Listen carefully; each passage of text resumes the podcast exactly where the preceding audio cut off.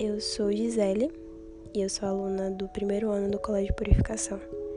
E assim como no poema de Isabel Nascimento no livro Sementes de Girassóis, esse podcast vai falar sobre beleza.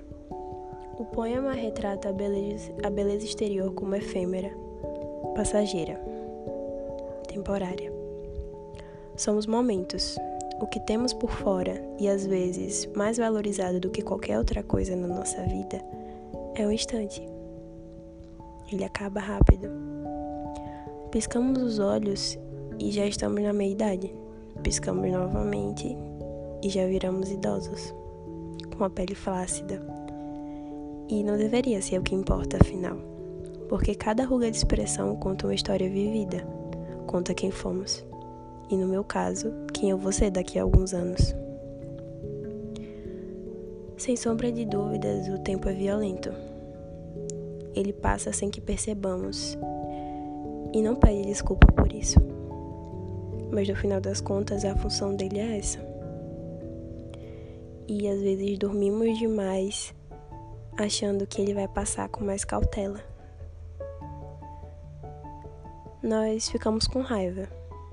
Nós sentimos falta do tempo em que éramos jovens.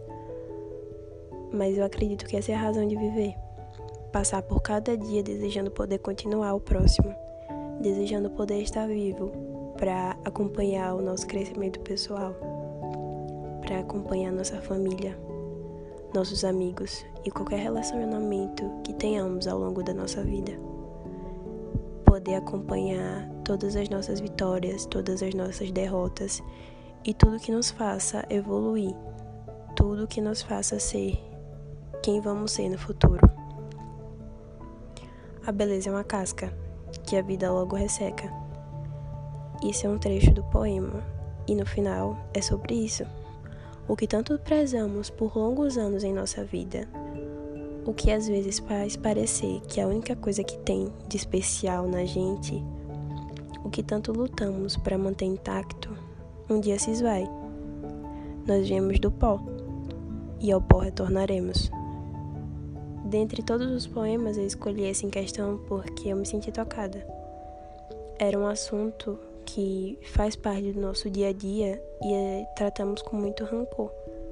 A minha percepção é que a vida é uma dádiva e ter a chance de chegar ao final dela, carregando tantas histórias em cada parte do nosso corpo, é o que a torna mais bonita e é o que nos torna mais bonitos.